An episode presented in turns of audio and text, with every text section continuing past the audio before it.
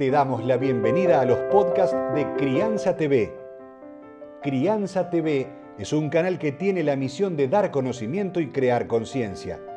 Un medio en el cual encontrarás a especialistas y profesionales que hablan de temas desde el embarazo, parto y lactancia, como de la crianza en todas sus etapas, así como también de educación, tecnología, estética, alimentación, medio ambiente y valores te invitamos a conocer nuestra web www.crianza.tv. Seguimos en todas las redes y canal de YouTube. Somos Crianza TV. Uno como padre instintivamente protege a sus hijos, pero hay un límite porque nos podemos pasar y eso no es muy bueno y llegamos a la sobreprotección. Y ahora, con la escolaridad en casa, podemos llegar a cruzar esa raya. Para eso la convocamos a la licenciada Liliana Schiavone.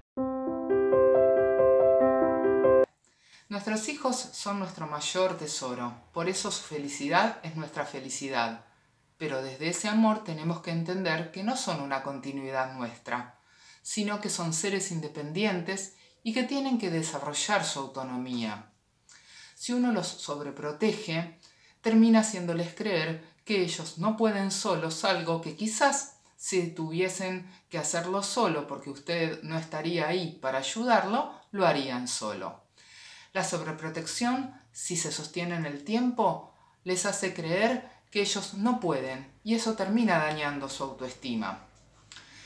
Con esta situación de la escolaridad en casa, muchos padres han tenido que ponerse en el rol de docentes sin querer hacerlo, pero también han encontrado un lugar bastante difícil poniéndose de copilotos al lado de su hijo para que haga la tarea. Si los chicos en el colegio están cada uno sentado solito y se las arreglan solos, ¿por qué los padres se sientan al lado? Además, en esta situación les están corrigiendo todo el tiempo, no les permiten que se equivoquen. Y el error es parte del proceso de aprendizaje.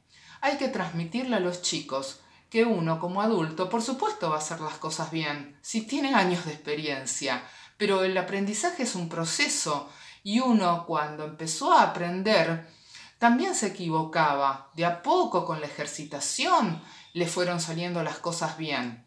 Ellos también tienen que transitar.